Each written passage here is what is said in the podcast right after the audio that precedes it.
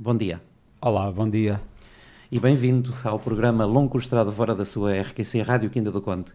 Uh, já agora uh, peço-vos a vocês, agora sim de viva voz, podem saudar o nosso, o nosso amigo, o nosso convidado de honra, Luís Escudeiro. Uh, Zé Alberto. Bom dia, Sr. Luís Escudeiro, muito bem-vindo ao nosso programa. Olá, muito obrigado. Bom dia, bom dia Luís Escudeiro, aqui de Rabat, Lugo, Galiza. Bem-vindo ao nosso programa Longo Curso Estrada Fora, que é por isso que estamos aqui e lutamos precisamente também para aquilo que se luta. Obrigado, é um, é um prazer estar aqui, obrigado. Ora bem, um, Sr. Luís Escudeiro, fale-me um pouco desta organização, Estrada, eu posso lhe chamar a organização, não? É uma, é uma associação. Uma associação, uma associação. É uma liga de associações que já existe um, de modo não formal desde 2004 e ela foi constituída para um, celebrar o Dia Mundial em Memória das Vítimas da Estrada e continua a ser o principal evento anual que a Estrada Viva uh, organiza.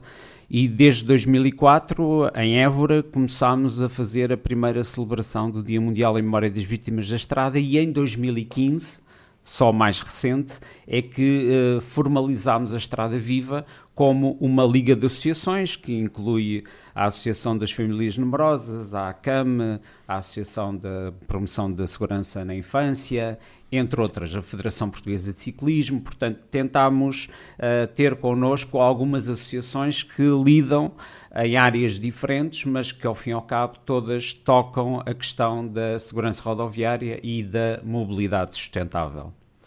Exatamente. Mobilidade sustentável, o que é que entra neste, hum, praticamente, ou em prática, na mobilidade sustentável? Bom, uh, nós, uh, eu sou formador e nós, quase todos na Estrada Viva, temos também função de formação e costumamos dizer em quase todo o tipo de formações que uh, existe, existem aqui dois paradigmas, em, às vezes quase em confronto, mas que eu acho que são complementares. Um é o paradigma da segurança rodoviária, que é aquilo que sempre se fez em Portugal e continua, e continua a fazer-se, ou seja, existe o perigo rodoviário, porque o meio é agressivo, o meio é perigoso e, portanto, falamos em segurança rodoviária, quando na verdade devíamos falar em perigo rodoviário. Quando falamos do paradigma da mobilidade sustentável, estamos a pensar que este modelo rodoviário é criticável nos modos em que existe, ou seja, não são aceitáveis nem as vítimas da estrada, nem as vítimas indiretas, como sejam as vítimas da poluição, sejam as vítimas das partículas inaladas, seja a, o, a, falta de qualidade do espaço público pela evasão de automóveis particulares dentro das grandes cidades tudo isto tem a ver com a mobilidade sustentável, portanto, e nós tendemos mais para trabalhar este segundo paradigma. Ou seja, já vimos que continuar no paradigma da segurança rodoviária não chega. Temos que ir mais além e temos que ter uma visão de futuro, porque este modelo é um modelo que gera muitos tipos de vítimas. Exatamente. Nós eh, hoje eh, nós convidamos o nosso eh, a Estrada Viva para estar connosco Outras organizações foram convidadas, infelizmente hum, nem todos eh, estão dispostos a acompanhar-nos. Mas agora uma pergunta, Sr. Luís Escudeiro, e também para a Associação Estrada Viva. Que conhecimento têm vocês, uh, ou a Associação, da, hum, da vida do camionista e muitas, de muitos acidentes que por vezes uh, envolvem veículos pesados de mercadorias um, que conhecimento, uh, ou vão passar a ter agora? Que conhecimento têm da vida? Sabeis, sabeis ou, ou sabem, o, o, conhecem um pouco dos bastidores da vida de algum camionista? Não, de facto, e, e aliás, o, o interesse que, que, tivemos imediatamente assim que o Luís Braz nos fez, nos fez, este convite foi de perceber melhor o que é que se passa, porque uh, nós geralmente temos lidado mais com a questão de, dos automóveis, dos peões, dos ciclistas e até dos motociclistas. Eu pessoalmente fui formador durante muitos anos na área da condução em marcha de emergência com, com o INEM, com as ambulâncias fui formador convidado durante 12 anos da Escola de Polícia Judiciária e, portanto, estou muito ligado à condução em marcha de emergência e à condução uh, defensiva, mas tenho pouco conhecimento direto, a não ser da sinistralidade, não é? Com pesados. E, e, e esta, esta vivência do, do condutor de pesados de mercadorias é algo que não só nós temos pouco conhecimento, e daí aqui estarmos para aprendermos e para podermos levar também estas mensagens quando contactamos com estes organismos uh, estatais e não só, um, dizia eu que uh, é, importante este, é importante este contacto um, para podermos eh, ajudar e para podermos contribuir. Eu achei muito interessante no vosso convite, no e-mail referiram alguns problemas que os que os uh, motoristas têm e que não só nós, uh, Liga de Associações, não temos conhecimento deles, ou temos uh, só pela rama, e tenho a noção clara que o público em geral não tem essa noção e portanto eu acho que seria muito importante que as pessoas percebessem quais são as condições de trabalho uh, de alguém que anda na estrada com um veículo daquelas dimensões e que comporta um grau de responsabilidade enorme. É verdade, um, dizer que uh, muitas vezes as autoridades, digo as autoridades competentes, quando acontece uh, ou quando um veículo pesado de mercadorias é envolvido num acidente, um, a única coisa que, ou das únicas poucas coisas que vão fazer é retirar o registro, uh, ou pelo menos apropriar-se do registro de, de, trabalho de condução, de condução uh, da caixa negra do caminhão, ou seja, do tacógrafo. Uh, mas fica por ali. Não vai a montante, porque quando nós estivemos aqui, estivemos aqui a falar em off, e já vamos falar com o Zé Alberto e com o Júlio Bernardo também, o Zé Alberto, enfim, uma pessoa que já foi, já esteve nas duas partes, na parte patronal e também na parte eh, de, de, de empregado, é qualidade de motorista e qualidade de empresário, uh, já iremos falar disso. Um, Muitas vezes uh, o caminhão, uh, quando é acidentado, as autoridades, as autoridades ou os agentes da autoridade vão imediatamente ver o controlo do tacógrafo e vão registar, por exemplo, duas horas, duas horas de condução. Já, já falámos isso há, há momentos em off aqui. Vão, uh, não, o caminhão está bem, está tudo legal. E o tempo que se calhar o camionista esteve a trabalhar, esteve se calhar a noite toda sem dormir. E isso não é, infelizmente, analisado. Uh, e agora, o meu amigo hoje, o meu amigo Luís Escudeiro e, e, muitos ouvintes que nos escutam diariamente estão sabendo certas coisas que se passam que, um, que não saem para público e que as autoridades temam em não averiguar. Exatamente, e pensando nessa, nesse objetivo de chegarmos a um público mais largo, eu, eu gostaria que, que, que nos explicassem a nós, nós à, à, Estrada Viva, o que é isso do tacógrafo? É uma, é uma caixa negra, eu, toda a gente já ouviu falar, mas exatamente o que é que aquilo registra e qual é a importância desse, desse instrumento de registro? Vou passar a palavra ao Zé Alberto. Zé Alberto, responde. Uh, com muito gosto. eu, eu tinha para aqui uma pergunta ou duas preparada. Mas já, já, já, ao faz, já fazes. Já fazes. É uh, podes continuar? Podes, desculpa.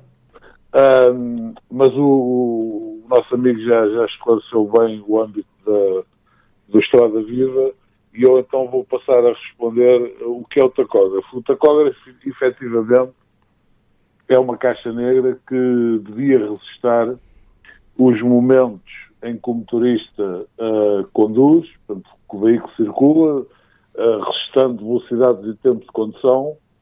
Uh, deve registrar também o tempo que o motorista está parado e nos momentos em que está parado, o que é que ele está a fazer? Se está em cama, se está a dormir, se está noutras atividades, uh, pode estar em espera de carga, pode estar a carregar e descarregar, mas eu julgo que seja importante uh, referir que, como todas as máquinas, ela não vê, ela é manipulada por um ser humano e, e é muito facilmente adulterado o, a, aquilo que faz os registros que, ele faz, que, que ela faz podem ser muito facilmente adulterados. E um dos problemas maiores para a segurança rodoviária é precisamente esse. Porque, primeiro porque há motoristas que de, de, de agrado falsem o registro e conduzem tendo, tendo o tacógrafo iluminado a registrar, por exemplo, tempo de cama. Portanto, há motoristas que substituem uma noite dormida por uma noite de volante Mas se às 10 da manhã tiverem um acidente, a autoridade ao fiscalizar a caixa negra, o que vai lá ver é que aquele motorista passou a noite a dormir e que está a conduzir há duas horas ou coisa que venha. Portanto, o que eu quero dizer é que esta máquina é bastante falível e não é propriamente a caixa negra de um avião. Posso, posso interrompê-lo e fazer-lhe uma, uma pode, pergunta? Pode, faça, Qual faça, é faça. Quem, quem nos vai ouvir e que está menos familiarizado com esta área de, dos caminhões irá perguntar, então, mas qual é o interesse que o motorista tem em falsificar, em falsear os dados do seu próprio tacógrafo? Ele não se está a prejudicar? Com que intenção é que ele o faz? Com certeza que sim. Eu vou-lhe vou explicar isto. Há duas vertentes nesta situação. A primeira é o motorista que de modo próprio o faz, ou para chegar mais cedo, mas a grande maioria, a grande maioria deles, porque são obrigados por uma por um setor empresarial bastante perverso que paga aos motoristas o trabalho deles ao quilómetro. Qual é a finalidade disto? Se fizeres poucos quilómetros, ganhas pouco. Se fizeres muitos quilómetros, ganhas muito. Isto leva a que motoristas cedam os tempos de condução, façam mais quilómetros do que a lei permite, etc, etc, na mira de receber mais uns míseros quilómetros que são pagos a 5, 6, 7, 8 cêntimos cada um. Uh, portanto, isto é a parte perversa da, da, da, do empresariado que, que, muitas vezes pressiona ou alicia os motoristas a incumprir as regras de condução e trabalhar em prejuízo próprio com o fim de ganhar mais alguma coisa ao fim do mês. Há também, há também, já que o senhor, pelos vistos, tem, tem curiosidade e sabe pouco da matéria, há também setores empresariais bastante crescidinhos, como são as empresas que se dedicam à distribuição alimentar, que quase que obrigam os empresários que fazem serviços para eles e indiretamente os motoristas a fazer trabalho que devia ser feito por empregados do armazém, empregados dessa empresa, nas lojas, etc, etc. Ou seja, obrigam os motoristas a proceder às cargas e descargas do, dos caminhões Alguns vão ao exagero de obrigar os motoristas não só a etiquetar, como passar para a máquina, uma máquina que está ligada ao computador, que lê os códigos de barras das mercadorias que estão a carregar, que eles estão a carregar, atenção. Portanto, o motorista, para além da atividade de condutor, tem atividades de empregado de armazém, tem empregado de, de, de logista, etc, etc.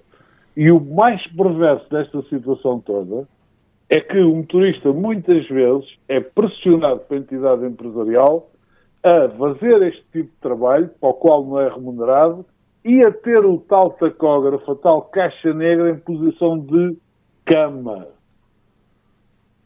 E, e eu, ao dizer-lhe isto, e se tiver mais alguma pergunta para me fazer, interrompa-me. Ou, ou seja, o tacógrafo diz que ele está na cama, mas na verdade ele está a conduzir, é isso? Não, a trabalhar, a trabalhar, não ou a, a trabalhar, ou a trabalhar. Ou a trabalhar, é a ou, ou, ou, colaborar na, na, na, descarga e na carga, não é? E, Colab colaborar quer dizer... Colaborar quer dizer, ele é responsável por isso, é isso? Quer dizer, responsável, responsável não é. Ele é obrigado é. a fazê-lo. Ele Sim. é obrigado a fazê-lo Veja, há, há um grupo, um grupo empresarial, eles fizeram publicidade disso, a Sonai, que fez uma experiência, não sei se foi o ano passado, já foi no anterior, em que o motorista que ia distribuir às lojas, portanto aos supermercados, levava as chaves e os códigos de acesso à loja, portanto a loja não tinha lá ninguém, o motorista chegava lá às duas ou três da manhã, inseria o código para desligar o alarme, fechava a porta, abria, descarregava a mercadoria, arrumava a mercadoria dentro das câmaras frigoríficas ou no setor de, de carga seca ou não refrigerada, voltava a fechar as portas, voltava a acionar o alarme e vinha-se embora. E claro que o motorista estava a isto durante a noite, muitas vezes, muitas vezes, acredito, com o tacógrafo em cama, não só quando está a fazer estas descargas, como também quando conduz entre as lojas. E isto com uma certa perversidade das autoridades. E o que é que acontece? Uh, esse grupo económico, no caso a Sonai, e eu falo no nome porque eles publicitaram a situação, conseguiu uma economia de 120 mil euros no fim do ano. Isto fazendo a experiência em apenas sete lojas. Portanto, isto vai contra, contra a lei que rege o trabalho do camionista. O trabalho do camionista não é esse. E o mais perverso disto tudo, e já agora convém que o senhor fique a saber, e quem nos está a ouvir conheça isto pela segunda ou terceira vez, o mais perverso disto tudo é que a autoridade das condições de trabalho, que tem a responsabilidade de controlar estas situações, reagiu em carta resposta a uma denúncia que foi feita por, por, por motoristas, transportadores, reagiu dizendo que tinha feito um controle a estas situações e que o que tinha visto era tudo normal. Portanto, que o motorista não ia sozinho fazer as descargas durante a noite, que um funcionário da, da, da cadeia de distribuição que o acompanhava e que era essa pessoa que ia abrir a loja, que era essa pessoa que fazia a descarga e arrumava a mercadoria, etc, etc. Ou seja, uh, uh, em português corrente e entendível para toda a gente, a resposta que eles deram foi um, um alinhado de mentiras, porque não é essa a realidade. Eu li essa carta a um rapaz que está a trabalhar na área de jurisdição desse ACT, que riu-se, imediatamente ele riu-se, mas tu, tu estás, estás, a falar a sério, mas isso foi, foi mesmo, é pá, isso é mentira, eu trabalho quase todos os dias nessa área e somos nós que descarregamos e patati e patatá. Portanto, esta é a realidade do nosso país. E o que é mais grave disto tudo, Sr. Luís Escudeiro, é que há caminhões que toda a gente sabe, portanto, caminhões de empresas que estão ligadas a estes grupos de distribuição alimentar e que fazem estes transportes diariamente por contrato, tem havido um sem número de acidentes durante o dia com caminhões destas empresas e alguns deles graves e até com mortes. E as autoridades, quando chegam ao acidente, quando, se é que fazem alguma investigação do acidente, para além daquela do, do imediato, digamos assim, olha, o caminhão despistou-se, apanhou óleo, ou o motorista distraiu-se, ou coisa que valha, vão ao registro do tacógrafo, isto aqui está tudo bem.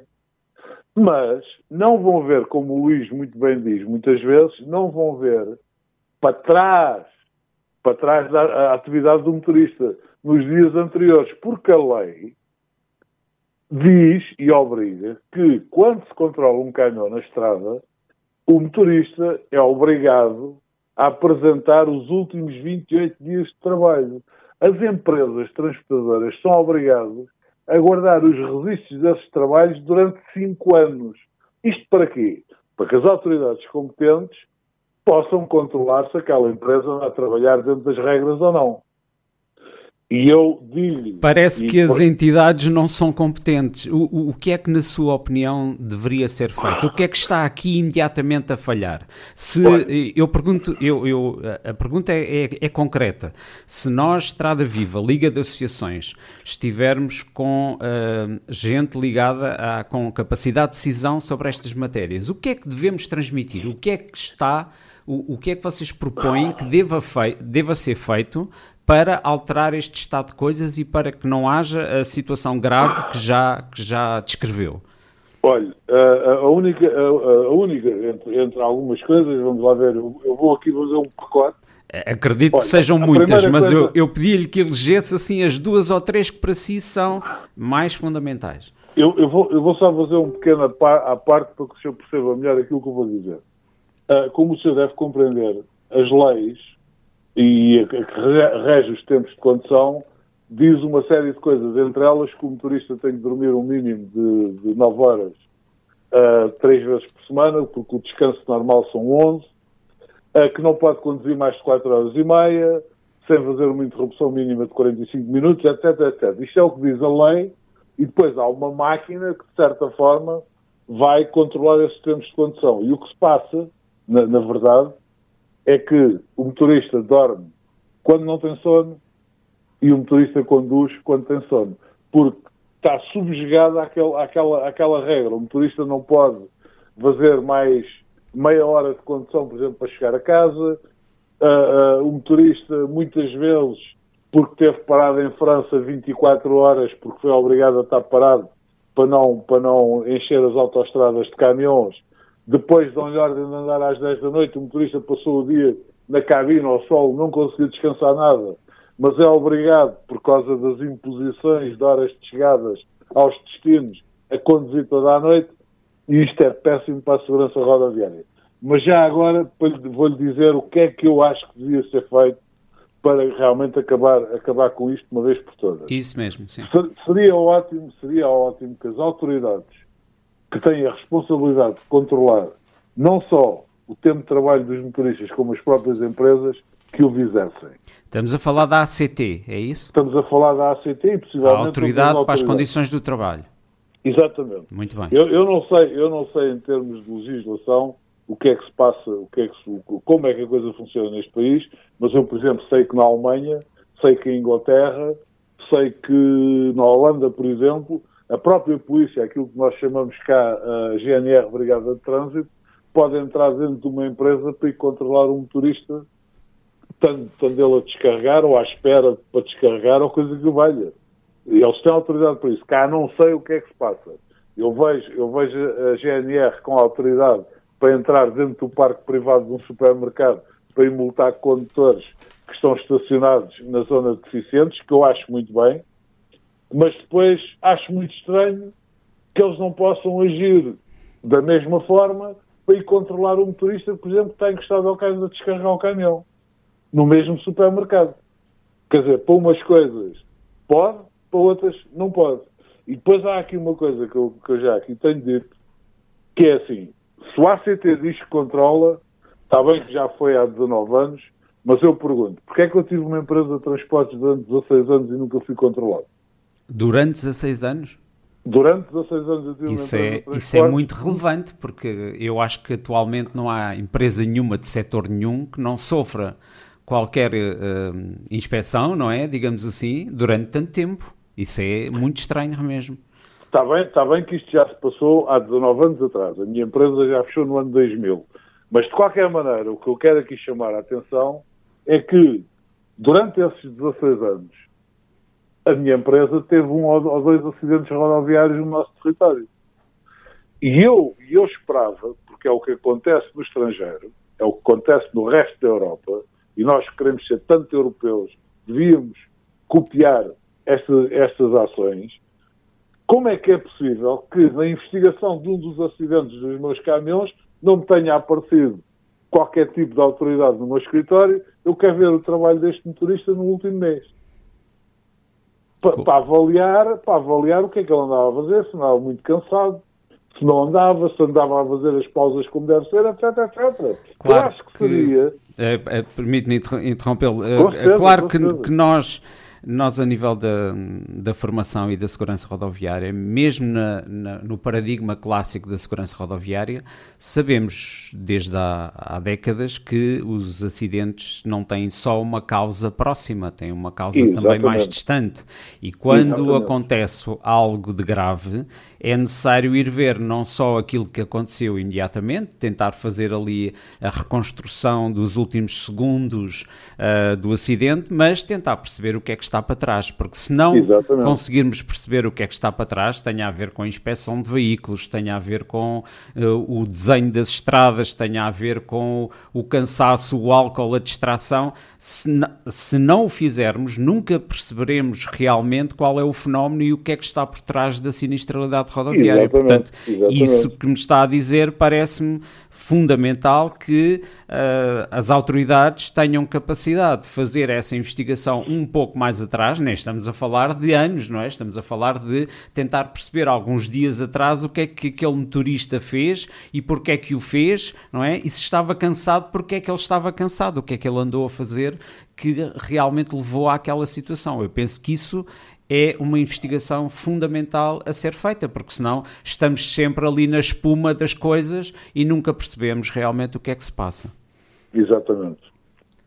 Sem dúvida nenhuma que é isso. Agora estava-me aqui a lembrar, estava a ouvi-lo com atenção e estava-me aqui a lembrar de uma coisa que nós vemos muitas vezes nos filmes, que é um casal que uh, entra numa forte discussão e a seguir há um deles que foge de casa, mete-se no carro e arranca em grande velocidade.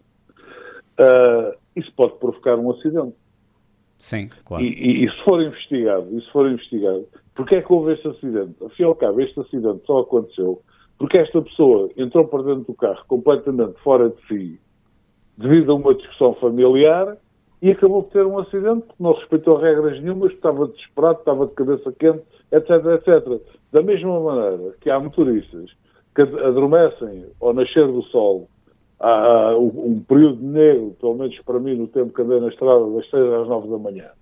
E, e se o senhor for ver, há um aumento enorme de sinalização com caminhões, uh, normalmente após os fins de semana, porque os camionistas normalmente, ou porque passam um fim de semana em casa e porque os patrões estão-se um bocadinho borrifando para a segurança rodoviária, dizem ao motorista, pá, você às 10 da noite tem as 45 horas de descanso feitas, agarre no caminhão e faça o, seu tempo de condução.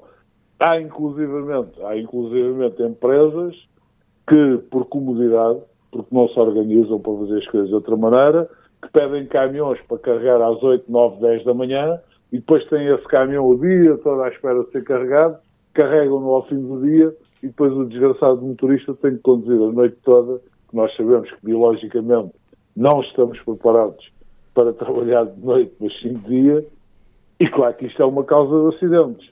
Investigação disso. Há, vão, há, as autoridades analisam estas situações, não, não, não analisam, não veem, porque se vissem essas coisas não aconteciam. Uh, Digo eu. Zé Alberto, e, e, a pergunta que eu vou fazer também é aqui para o Luís Brás, que está aqui Júlio comigo. Bernardo, temos o Júlio uh, Bernardo também. Nós, eu estou calado porque eu, eu, eu aquilo Sim. que o Zé Alberto está aqui a descrever também para, é, é, é, interessante. Eu, eu, eu, gostaria que um de vós, para, para depois quem, quem nos vai ouvir fora deste meio, perceba qual é, qual é o dia ou a semana típica de um camionista, não é? Quantas, para onde é que ele vai? Um camionista de longo curso, quantos quilómetros é que faz? Quantas horas é que está na estrada? Um, e, e, quando estamos a falar desta falta de descanso e, de, e, e de, do tacógrafo estar em posição de que ele supostamente estaria na cama, mas afinal está a conduzir, tipicamente quando isto acontece, estamos a falar de quantas horas, quantos quilómetros, para que, as outras, para que os outros ouvintes percebam o, qual é a carga de trabalho que um, um, um profissional destes é sujeito quando conduz um caminhão. Quem quiser. Olha, eu, eu, eu posso, eu posso dar uma ideia, eu, posso dar uma ideia, porque o Luís tem em poder dele a prova daquilo que eu vou dizer. Uh, nós há bem pouco tempo chegou-nos ao nosso poder uma ordem de trabalho de uma empresa de transportes e também é operador logístico que funciona com, com este tipo de cadeias alimentares, uma ordem de serviço para o motorista que começava às 3 da manhã e acabava a um quarto para as 3 do dia seguinte. Essa ordem eu enviei. Eu enviei... horas depois. Desculpa, Quatro... Alberto. Essa ordem eu enviei também no anexo que enviei para a Estrada Viva e para as autoridades competentes que até agora não responderam. Continua. Ok. E o, e o, que pode, o que pode acontecer? O que pode acontecer realmente é isso. Quer dizer, é um motorista que, sem qualquer tipo de descanso, muitas vezes até desprezando a hora do almoço, a hora do pequeno almoço, a hora de jantar, eh, é exigido a um motorista que começa a trabalhar às 3 da manhã do dia para acabar às 3 da manhã do dia seguinte. Portanto, são 24 horas, 24 horas de trabalho. Nós sabemos que, perante a lei, e pelas horas de condução que nós podemos fazer e fazendo as coisas segundo a lei, muito dificilmente um motorista, durante 10 horas, consegue conduzir muito mais que 750 ou 770 km. E, e, mesmo assim tem que, tem que fazer muita autoestrada. Uhum. Uh, nessa, nessa ordem de carga, previsivelmente, dentro do nosso país, com uma distribuição em nove lojas no Algarve, estavam previstos cerca de 850 km ou mais, que agora já não me recordo exatamente e não tenho o papel... Eram 845, para ser mais 845, preciso. pois. Uh, de maneira, isto é completamente anómalo, não é? Isto é completamente anómalo, para já não falarmos de motoristas, posso já ter uma ideia, não sei se já sabe qual é a distância daqui a Barcelona, mas eu digo, são 1200 km. Sim, já portanto, conduzi. Uma, sim, uma ou duas vezes ir, na vida, sim. Ok. Ir e vir, ir e vir a Barcelona são cerca de 2.400 km. Duas vezes são 4.800 km. Eu sei de uma empresa portuguesa, uma pequena empresa portuguesa, que tem caminhões em linha com Barcelona, que obriga os motoristas a fazerem duas viagens por semana a Barcelona. E, e se eles forem suficientemente rápidos, são premiados com mais uma a Madrid. São mais de 1.200 km. A semana, a semana de trabalho de um motorista não pode ter mais de seis dias. Portanto, agora faça o senhor contas para imaginar quantas das horas de sono e de descanso deste motorista ele aplica em horas de condução. E isto é o panorama. O senhor, e eu ainda ontem estava a falar com o meu filho e estava-lhe a dizer: não te esqueças, um olho na estrada e um olho nos que vem de frente. Porque nós não imaginamos, e quando eu digo nós, as pessoas que estão completamente fora disto, a leste disto, o perigo que é circular numa estrada nacional com, com uma forte circulação de caminhões. Uhum. Porque o risco de nós vermos o caminhão sair fora de mão e passar por cima de nós é imenso. Porque anda aí muita gente a fazer muito mais que aquilo que devia e muitas vezes agarrados ao volante e lutar com sono. Por isso é que há tantos acidentes praticamente diariamente com caminhões. Então, uh, tentando fazer aqui um pouco resumo daquilo que, que, que me tem dito, um, é a, a, autoridade das condições no trabalho que deveria fazer esta investigação e, e, e este controlo junto das empresas que uh, condicionam fortemente os motoristas a ter um excesso de trabalho e, e falta de descanso. É isso? Exatamente, exatamente. Só que isto é um bocadinho, isto é um bocadinho como, como uma certa uma certa lei de um certo país que uma mulher, para se queixar de violação, tem que, tem que apresentar quatro testemunhas. Caso contrário, não consideram que ela tenha sido violada. E neste caso, segundo parece, ainda esta semana, alguém ligado a um movimento de turistas me veio dizer que o ACT exige que, que seja o motorista, o indivíduo que está envolvido no assunto, na situação, a denunciar, a assinar por baixo e com mais duas ou três testemunhas da mesma empresa. Quer dizer, isto é mesmo condicionar as pessoas claro. a não denunciarem as situações. Mas olha, já, eu, já eu, agora eu deixo aqui, uma, deixo aqui uma ideia, porque a Estrada Viva esteve envolvida não há muito tempo numa petição que tem a ver com as condições de segurança dos ciclistas. Eu estou a dizer isto porquê? Porque nós estivemos envolvidos e promovemos essa petição. Essa petição, que às vezes algumas não chegam a lado nenhum, esta chegou, ou seja, ela teve o número de assinaturas suficiente para ir à Assembleia da República. Eu estive lá na entrega na Assembleia da República e este grupo foi ouvido junto uh, dos grupos parlamentares e da Assembleia da República. Vocês já fizeram alguma ação destas? Ou seja, consertar este esforço, uh, colocar isto no papel, uh, fazer este, juntar estas provas criar um movimento e ir aos grupos da Assembleia da República falar sobre esta questão? Eu, eu não tenho conhecimento que isso tenha sido feito. Sei que houve há bem pouco tempo um sindicato que conseguiu falar com, com deputados, mas não, julgo, não, não sei se terá sido sobre isso, sobre condições salariais, etc. Não, mas não tenho conhecimento propriamente em termos de deste tipo de condições, portanto, destas coisas que diretamente envolvem uh, a sinistralidade rodoviária, eu, eu não tenho conhecimento que tenha sido feita alguma ação dessas, mas gostava de tomar parte de uma situação dessas. Pois, eu acho que seria uma boa ideia. Vocês têm um, um sindicato, têm vários sindicatos, há algum sindicato que seja especialmente relevante ou está disperso, como no caso, estou-me aqui a rir porque estou a pensar na PSP que tem, não sei, tem eh, uma dezena, mais, acho que tem duas dezenas de sindicatos. Eh, como é, como é nos camionistas? Há algum assim mais forte? Está dissipado? Diga-nos, se faz favor. Eu, eu posso, ser suspeito ao dizer o que vou dizer.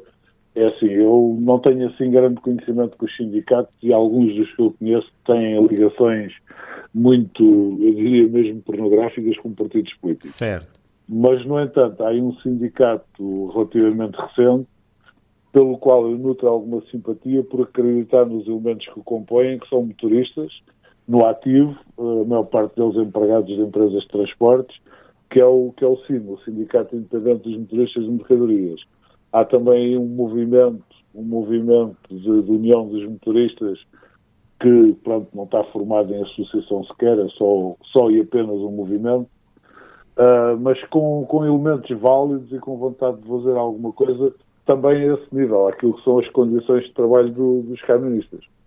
Pois, a, a, minha sugestão também da minha experiência de trabalho com, com estas áreas da segurança rodoviária, que, que implica, implica muitos utentes e, e, muitas áreas, não é? Às vezes estamos preocupados com os peões, ou com os ciclistas, ou com, ou com o nível de atropelamentos que temos nas cidades, e, e eu vejo que esta questão dos motoristas eh, de, de pesados de mercadorias não é não está muito na, na, agenda, não está muito na ordem do dia. E, portanto, eu acho que era necessário vocês realmente consertarem esforços e conseguirem, e conseguirem ir mais acima e uh, falar sobre isto. Porque a partir do momento em que falem um, e, e, que se consigam um, movimentar de uma forma coordenada junto do poder, esta ACT começa a ter que mostrar serviço. Isto funciona sempre assim. Se se, se, o organismo intermédio não funciona, não funciona bem, é necessário ir mais acima para que ele seja condicionado a funcionar. Vê, fica aqui, fica aqui a dica e vocês. É... Não, nós temos um problema, nós temos um problema na nossa, na nossa classe. Digo nossa classe, o Zé Alberto e o Júlio Bernardo já estamos fora dela, mas eh, continuamos aqui a lutar para, para tentar dignificar ou pelo menos trazer de volta a dignificação que já teve. No meu tempo, quando eu comecei em 1974, o ser camionista TIR eh, tinha, era, era, era um status, não é? portanto era, era, era uma categoria de certo modo elevada e até mesmo pelo salário que ganhávamos não havia, não havia pagamento ao quilómetro, era a diária, e assim que passávamos a fronteira para o outro lado, a nossa diária aumentava uh, substancialmente e dava-nos precisamente para podermos ir ao restaurante se o quiséssemos, uh, por exemplo, na Itália. Eu passei, cheguei a passar 20 dias a seguir ao 25 de Abril, à Revolução, ao 11 de Março, etc., uh, eh, parado em Itália, não é? E, e nunca tive esse problema. Uh, eu já agora quero fazer aqui um pequeno, um pequeno apontamento, porque temos aqui mensagens. está aqui um colega que nos está a acompanhar alguns aí pela Europa, que é também um ativista dos motoristas em luta, motoristas em luta, e ele diz: Parabéns pelo programa e pelo convidado. Uma das lacunas da segurança rodoviária é preparar os novos uh, encartados apenas para o veículo para o qual está a conduzir e mal. Não lhe é ensinado os perigos dos outros veículos, uh, tal como dizer que é mais fácil travar um ligeiro a 150 km hora do que um pesado a 50 como dizer que um pesado precisa das duas faixas uh, para contornar numa rotunda. Portanto, é uma das coisas, já agora aqui isto a propósito da segurança rodoviária, uma vez também estamos a tratar disso e eu, ao falarmos aqui da dignificação do camionista também, naturalmente dela, dessa tranquilidade, vem uh, a segurança também de todos nós que com ele partilhamos as estradas, as vias. Um, na Dinamarca, por exemplo, uh, ao, no enfiamento de uma rotunda, uh, há duas faixas de rodagem antes de chegar à rotunda, uma delas encolhe. Precisamente para evitar esse perigo. Eu próprio, eu próprio fui vítima, algumas vezes vítima, entre aspas, porque eu tinha o suficiente, tive o, suficiente controlo do veículo que conduzia. O veículo uh, articulado ou comprido, de uma certa dimensão, tem que avançar quase ao meio da rotunda para poder uh, libertar a parte de trás na estrada. Uhum. Não sei se me faço entender. Perfeitamente. Uh, se houver um automóvel que esteja aqui do meu lado esquerdo, corre-se o risco, como me aconteceu a mim em Inglaterra, uh, atropelei um automóvel. Atropelei, enfim, machuquei, não, é? não, não houve um, danos pessoais, mas danos materiais, precisamente por causa dessa situação. Então os dinamarqueses nas rotundas, na Dinamarca foi o país que eu, que eu, onde eu trabalhei muitos anos e onde assisti a, a essa, essa, essa nova norma, que eles, as autoridades aperceberam-se também porque os caminhões lá são respeitados também e há um certo, um certo interesse do poder público para com os caminhões, um, fecharam a faixa no enfiamento de duas faixas, uma via rápida, e há uma rotunda a seguir. Antes da rotunda, uma das faixas encolhe, fica apenas uma, para que o veículo pesado possa entrar sem dificuldades e não haver, enfim, problemas, não é? Uh, eu quero dizer aqui também, já agora, uh, ao nosso amigo uh, José Flores, uh, que é quem está aqui a mandar esta mensagem, temos, temos outras, uh, como dizer que um pesado precisa das duas faixas para, para contornar numa rotunda. Portanto, isso aqui já, já explicamos. Quanto à pergunta do convidado ao José Alberto, uma das medidas diretas para minimizar essas infrações é o pagamento do motorista ser rigorosamente igual ao registado no tacógrafo. Isto depois o Zé Alberto vai aprofundar mais isto e explicar isto melhor. Uh, eliminar de uma vez por todas o pagamento por quilómetro, portanto, porque isso uh, é um incentivo a certas fraudes. Um, Isso de... parece óbvio. A, a, a, mim, a mim parece-me particularmente dúvida. óbvio, não é? Sem Se nós estamos a condicionar, é o mesmo condicionar um médico a, a, o seu ordenado ao número de, de, operações. ao número de operações que faz, ou ao número de doentes que faz, Exato. não é? Portanto, quanto mais ele vir, mais ele ganha, mas menos cuidado ele vai ter e menos tempo vai ter para fazer um diagnóstico correto. Isso parece-me perfeitamente aparece, óbvio. Parece a inimiga da perfeição.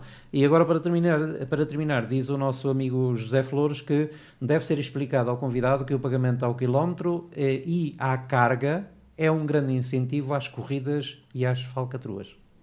Termino? Claro. Zé Alberto, uh, estamos quase no final da, primeira, da segunda hora, isto aqui o tempo passa rápido, isto foge, foge, foge mesmo. Um, ah, isto, diz, diz. Não, eu, queria, eu queria aproveitar Força. a embalagem para dizer aqui uma coisa. Uh, tu podias ter dito, tu podias ter dito que talvez o seu Luís Escudeiro não saiba que no norte da Europa, e nomeadamente uh, Dinamarca e Holanda, levam uh, o código da estrada, cumprem-no tão bem e levam a regra da prioridade à direita tão a sério que até nas autoestradas quem entra tem prioridade porque apresenta-se para a direita. Isto, isto para nós, portugueses, habituados à selva, que é o nosso trânsito, nós chegamos assim, epá, mas o que é isso? O que é... Não, é, trata-se de cumprir o Código da Estrada. Porque uma das melhores formas de evitar a sinistralidade rodoviária é cumprir o Código da Estrada na integralidade. E eu, por conduzir pela Europa toda, ou quase toda, tomei contacto com outras realidades, a perceber muito cedo que em Portugal se conduz muito mal e que não se cumpre o Código da Estrada e que as autoridades que têm a responsabilidade de fazer sinalizações, etc., etc., também não o fazem de modo a diminuir essa, essa sinistralidade, porque veja, veja uma coisa, Sr. Luís Escudeiro, como é que é possível, dentro de uma vila em que a velocidade está limitada a 40 km a hora, que não se cumpra com a regra da prioridade à direita? que todos os cruzamentos tenham um, um sinal de dar prioridade ou um sinal de stop. Isto, isto, é o quê? Não é incentivar o excesso de velocidade? Então, se vou por uma rua fora e sei que não tenho que dar prioridade a ninguém que se apresenta à minha direita, eu, eu possivelmente sou tentado em circular a mais do que a velocidade permitida para a via. Claro que sim, uh, isso, isso ocorre muito nas, nas nossas cidades, em que algumas ruas são autênticas estradas e autoestradas e que levam a, levam a, a acidentes e, e, particularmente a atropelamentos por causa desse excesso de velocidade. Uma das então, coisas que nós sabemos na formação e na investigação é que a, a via condiciona muito o andamento do, do condutor. A via tem que mostrar claramente ao condutor qual é a velocidade que se espera que seja segura e que ele, e que ele a possa cumprir. Se a indicação da via é que eu vou a 80 e aqui posso andar a 80 sem perigo, será tendencialmente a 80 que a maior parte dos condutores conduzirão. Não é? E se eu quero Exato, que eles andem a 40, eu tenho que, de alguma forma, fazer com que a via dê essa indicação uh, ao condutor. Tem que ser, a via tem que ser autoexplicativa, é essa, é essa a ideia é? em termos de construção. Uh, eu tenho aqui também uma mensagem que vem da Escócia, da Escócia, do nosso amigo Hugo Ribeiro, uh, um homem também, é um licenciado, falámos há pedaço nisso, licenciado, mas uh, que se agarrou aos caminhões por paixão e vive na Inglaterra já há quase 20 anos. ele que está neste momento na Escócia está a escutar-nos. Bom dia, Sr. Luís, Zé Alberto, Júlio e convidado Luís Escudeiro. Os inúmeros, aliás, os números de acidentes rodoviários em Portugal são dramáticos e assustadores. A qualidade das vias, especialmente a sinalização das mesmas e o estado dos veículos, têm uma grande influência nas causas dos acidentes rodoviários. Porém, são os comportamentos dos condutores que constituem o fator mais responsável uh, pelos elevados índices de sinistralidade. Numa elevada percentagem dos acidentes, o erro do condutor, falha humana, é o fator determinante. É claro que como eu digo muitas vezes, não há más estradas. Há condutores que não sabem adaptar as suas condições de, de, de condução às, às, condições. Eu iria de... até um pouco mais longe. Muitas vezes se diz isso, que o problema da sinistralidade é, é uma falha humana. Sim, é uma falha humana, mas não é só uma falha da condução, é uma falha da concepção da via, às vezes é uma falha da legislação, é, é uma falha eh, que é múltipla, que é múltipla, não, não, não é só do condutor porque um condutor, eu, eu dou-vos um exemplo, um condutor que circula numa cidade e que não se apercebe de um peão que vai atravessar. Porquê? Porque há um veículo estacionado a menos de 5 metros da passagem de peões e muitas vezes num local pago, não é? Ele paga uma taxa para poder estacionar ilegalmente, não é? E ao estar estacionado a menos de 5 metros da passagem de peões, ele tapa a visibilidade da antecipação ao condutor. Quantos de nós a andar numa cidade, mesmo com cuidado, somos surpreendidos numa passagem de peões porque não temos visibilidade à distância para nos apercebermos dessa, dessa presença do, dos peões. E já agora, em relação aos peões, que é um tema que nos interessa muito uh, na Estrada Viva e noutras associações, uh, há muita ideia de que nós temos que formar o peão. Eu, como formador ao longo de anos, fui perdendo um pouquinho a esperança na formação porque a, eh, a, formação rodoviária tem muito a ver com o ambiente, uh, o ambiente cultural do país. E quando as pessoas são pouco cívicas e são pouco educadas em muitas áreas, não é na estrada que eles vão ser melhores. É? E, e, portanto, mais do que a educação, nós temos que ter regras e temos que ter vias bem construídas de modo a condicionar o andamento. Por exemplo, nós não podemos esperar que um peão uh, de 80 anos de idade com problemas de locomoção, com problemas de visão e de audição, uh, consiga atravessar uma estrada uh, ou consiga atravessar uma rua onde os carros numa cidade andam muitas vezes a 70 a 60, 70, 80 km hora. Não é possível educar ou condicionar uma criança uh, dentro de uma localidade. Portanto, o mais importante é, dentro das localidades, baixar realmente as velocidades por todos os meios, seja com radar, seja com condicionamentos das vias, seja. Às vezes, diz um amigo meu e, e, e presidente da Estrada Viva que às vezes basta uma lata de tinta, às vezes basta uma boa marcação para que o condutor perceba que não está numa autoestrada, que não está numa, numa via rápida e, portanto, ele tem que condicionar o seu andamento. E esse é um aspecto que me parece importante. Parabéns, Alberto, querido convidado, e Júlio Bernardo, nós estamos mesmo em cima, já passámos da hora, vamos para intervalo e voltamos dentro de 5 minutos aproximadamente. RTC.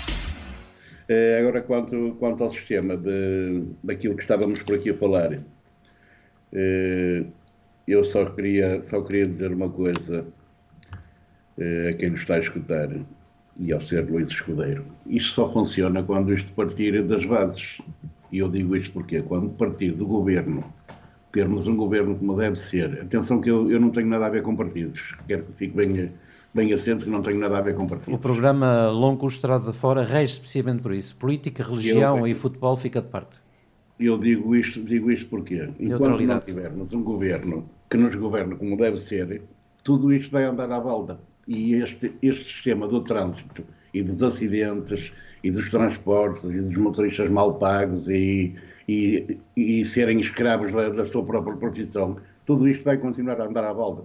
Enquanto não tivermos um, uma base sólida, com gente que governa o país como deve ser, aí sim, quando, quando houver essa gente no, no nosso, no nosso governo, aí sim começamos então a criar estruturas para que as coisas comecem a funcionar como deve ser. Enquanto não criarmos essa estrutura, isto nunca vai dar certo, nunca vai dar, eh, nunca vai dar certo. Eh, eu queria, queria, falar, queria falar sobre uh, o que vai acontecer hoje no Parlamento Europeu. Não sei se o Sr. Luís Escudeiro tenha, tenha conhecimento. Hoje vai acontecer votação, votação no Parlamento Europeu para o novo pacote da mobilidade na Europa. Tem conhecimento disso? Sim, sim, tenho, tenho, tenho. Em, é, pois, e, em, é, e, em, que é que isso vos, vos afeta? Isso seria interessante abordar esse tema, obrigado. Exato. É, pois eu, eu tenho, estou aqui com um site aberto à minha frente aqui no meu, no meu portátil. Eu acho que, na minha ordem de ideia, acho que isto já vem tarde. Já devia ter sido feito há dúzia de anos. É, não sei, dizem eles que vão é, novas tecnologias no mercado para poder reduzir o número de mortes e feridos na, nas nossas estradas 90% dos quais são devido a erros humanos, que eu concordo também. Uh, isto foi em 2018 que a Comissão propôs uh, certas medidas de segurança. eh, adaptar os veículos com algumas coisas obrigatórias, alguns acessórios obrigatórios. Eh, são sistemas que reduzem pontos de, de, certos perigos nos caminhões, naqueles pontos cegos que os caminhões têm, nos autocarros igual, e, e derivar, aproveitar a tecnologia precisamente para, para alertar a sonolência do motorista e a distração. Eu acho muito bem, acho muito bem que eles metam tudo isto, mas eu acho, eu acho que isto já vem, já vem tarde, já devia ter sido ontem, como se costuma dizer. Sim, mas isso sim. não passam de máquinas, ó, ó, Júlio, não passam de máquinas. E tu sabes bem, na prática, tal como eu, e o Zé Alberto e todos aqueles que nos escutam que estão envolvidos na, nesta profissão, que se, que, que se envolveram nesta, nesta profissão, que uh, pode haver todos os meios e mais alguns, uh, mas nada, nada substitui a nossa tranquilidade a bordo. Sim, Luís, sim, mas eu, eu cada vez fico mais reticente nestas coisas porque já vi caminhões andarem sozinhos e cada vez estou mais reticente nestas coisas. Uma coisa é certa, enquanto, enquanto os caminhões precisarem de chofés, eles vão ter que lá andar. Por isso mesmo, por isso mesmo eu por digo, isso mesmo tem que andar em condições. Por isso é? tem que andar em condições, era isso que eu queria, era que eu queria chegar ao Júlio. Exato. Se nós não tivermos condições, não, não interessa ter este, este, este, este sistema ou aquele, o ABS, o, o sistema de, de, travagem rápida, as câmaras de indicação de aproximação do veículo da frente, etc, etc. Se, não, se o camionista não estiver, não, não estiver em condições psíquicas e físicas aceitáveis, nada disso funciona.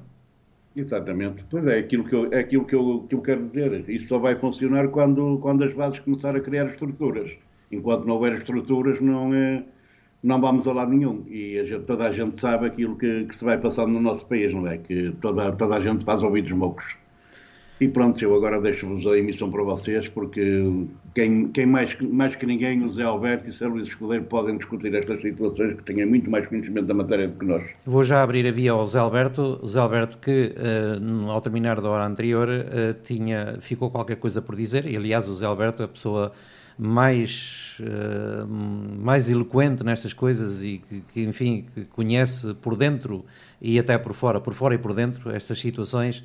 Zé Alberto, tinhas aí qualquer coisa que, tinhas, que te ficou aí por dizer na hora anterior? Força.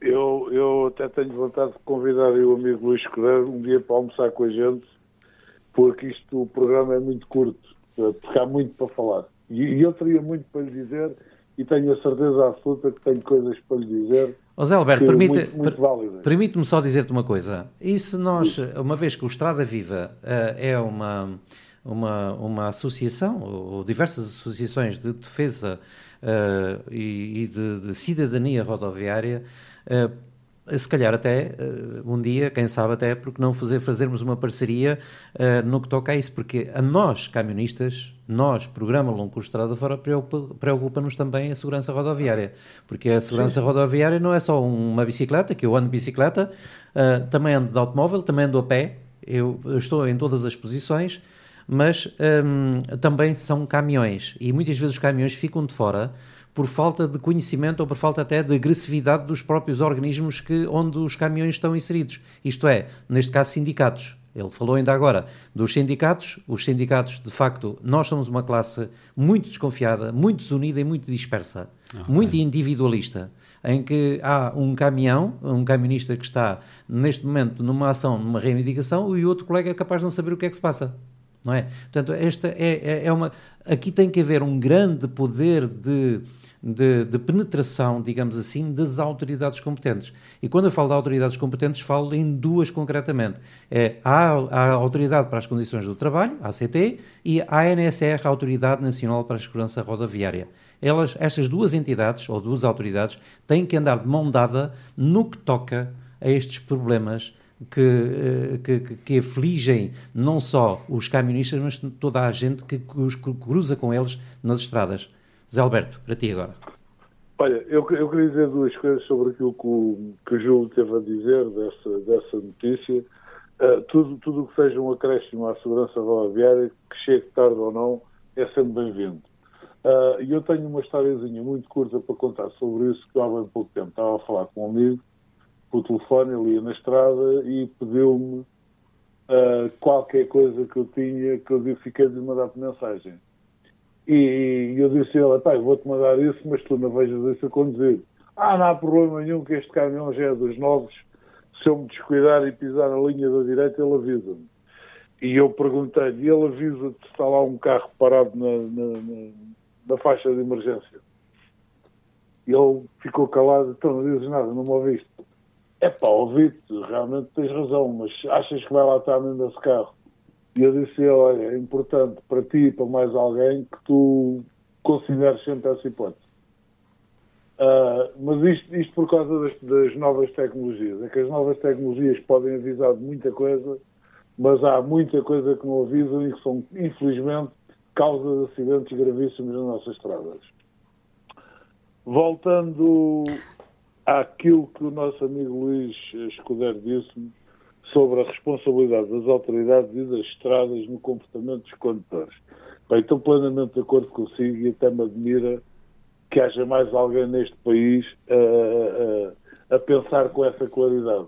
Porque eu há muitos anos que digo que, sem dúvida nenhuma, que as autoridades, ao fazerem estradas, ao fazerem passadeiras de peões, ao fazerem tanta coisa, às vezes gastam o dinheiro muito mal gasto.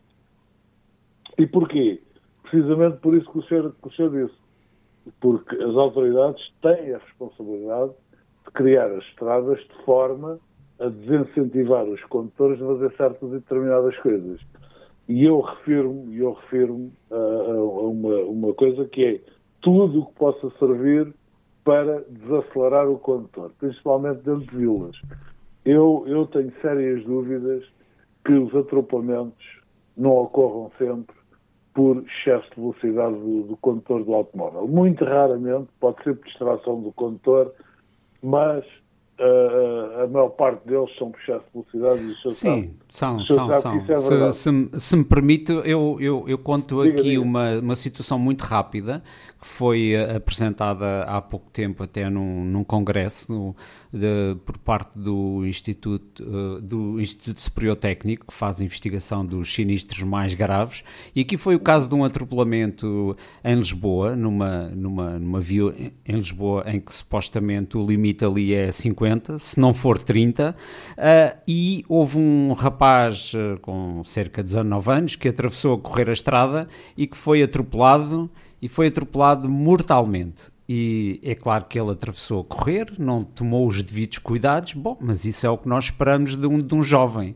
ou, ou, ou, de um idoso que não consiga se aperceber de, de, de, todo o tráfego. É que para ser peão, ser peão é um direito universal, eu não preciso de uma carta, não, uh, eticamente eu tenho direito a andar na estrada e, e tenho direito a não ser atropelado. Ora, este atropelamento deste jovem foi a 90 km hora. 90 km hora dentro de uma localidade. E, portanto, uh, tem toda a razão, José Alberto, uh, a velocidade é o fator principal ligado aos atropelamentos. Porque se eu andar a 30 km hora numa zona com passagens de peões, vai ser muito difícil atropelar alguém e vai ser muito difícil atropelar mortalmente. Quando aumentamos 10, 20, 30 km hora, estamos a potenciar a, a, morte desse peão. É uma diferença enorme entre atropelar, assustar alguém e entre eh, a sua morte ou, ou, ou, ou tornar-se um ferido grave com incapacidades para o resto da vida. Portanto, a questão das estradas é muitíssimo importante e eu lembro que nós temos previsto pela legislação até internacional, mas não há auditorias em Portugal. E, e, e eu concordo que a maior parte das vezes os acidentes dão-se por mau comportamento dos condutores. Eu não duvido nada disso, mas é necessário aqui para os nossos ouvintes dar o seguinte seguinte dado: é que o condutor tem mau comportamento ao longo de uma estrada que tem 20 km, mas a questão é esta: porque é que há uma determinada zona de 600 metros onde a maior parte dos acidentes mais graves se dão, com consequências mortais. Ele, ele portou-se bem e foi bom condutor antes e é bom condutor depois, ou porque é que naquele local essas situações ocorrem. Muitas vezes temos problemas de, uh, de pura engenharia de, de, tráfego, em que há zonas uh, negras, sejam considerados pontos negros oficialmente ou não, são zonas de acumulação de acidentes e são zonas onde, onde estas coisas se dão, muitas vezes por má gestão, má sinalização e mau comportamento também. Mas se juntarmos tudo, então temos uma temos aqui uma junção que é potencialmente perigosa. Exatamente. Já agora, eu, eu queria-lhe só colocar uma questão, porque estou a falar com alguém que tem muitos anos e aqui o, o Luís Brás tem também muitos anos uh, de estrada, não o é? Júlio, e, e o Júlio também e, tem. E, exato, exato. E, e, ao, e ao longo deste, destas décadas foram-se apercebendo das diferenças. E eu gostaria de vos perguntar, no caso da fiscalização, e nomeadamente a GNR, se vocês viram alguma alteração para bem ou para mal, eh, gostaria de vos ouvir sobre isso, quando terminaram com a Brigada de Trânsito da GNR. Há uma diferença na atuação da GNR atual do que havia em relação à, à GNR antiga? O que é que me podem dizer sobre isso? A questão, ao fim e ao cabo, é: deveria as forças policiais terem uma unidade especializada nesta área? Ou não? É porque uh, atualmente. Uh... A Alemanha tem. A Alemanha tem, por exemplo, eu agora peço desculpa, vou responder agora, depois o Alberto já, ou o Júlio Bernardo. Siga. O Júlio, quando quiseres, é só dares a dicasinha. Uh, eu, por exemplo, a Alemanha. A Alemanha tem uma polícia específica só para a caminhonagem. Chamada só B, para a caminhonagem? Só, a chamada BAG. A BAG e toda a gente tem uma BAG. E a BAG faz controlos uh, esporádicos, não vai avisar que vai fazer o controle aqui ou ali faz controlos, fecha a autoestrada e todos os caminhões são filtrados e são passados, uh, perdoem-me a expressão, a pente fino. Uh, há uma polícia. Eu creio que, segundo me apercebo, é o único país da Europa que terá, uh, e perdão-me, o Zé Alberto irá, irá confirmar, ou o Júlio também, que tem uma polícia específica só para a caminhonagem, uh, a chamada BAG. Zé Alberto, é verdade ou não? Ah, é verdade, mas a Inglaterra também tem, não sei. Ah, pois também tem a Vosa, pois esqueci-me, sim, a Vosa. Tem a Vosa e, e, e, se calhar as outras polícias para ir para o norte da Europa também terão as suas, as suas polícias especiais, vamos lá, polícias especializadas, como até, por exemplo, a Polícia Autonómica Basca uhum. tem polícias que estão especializadas no controle de caminhões.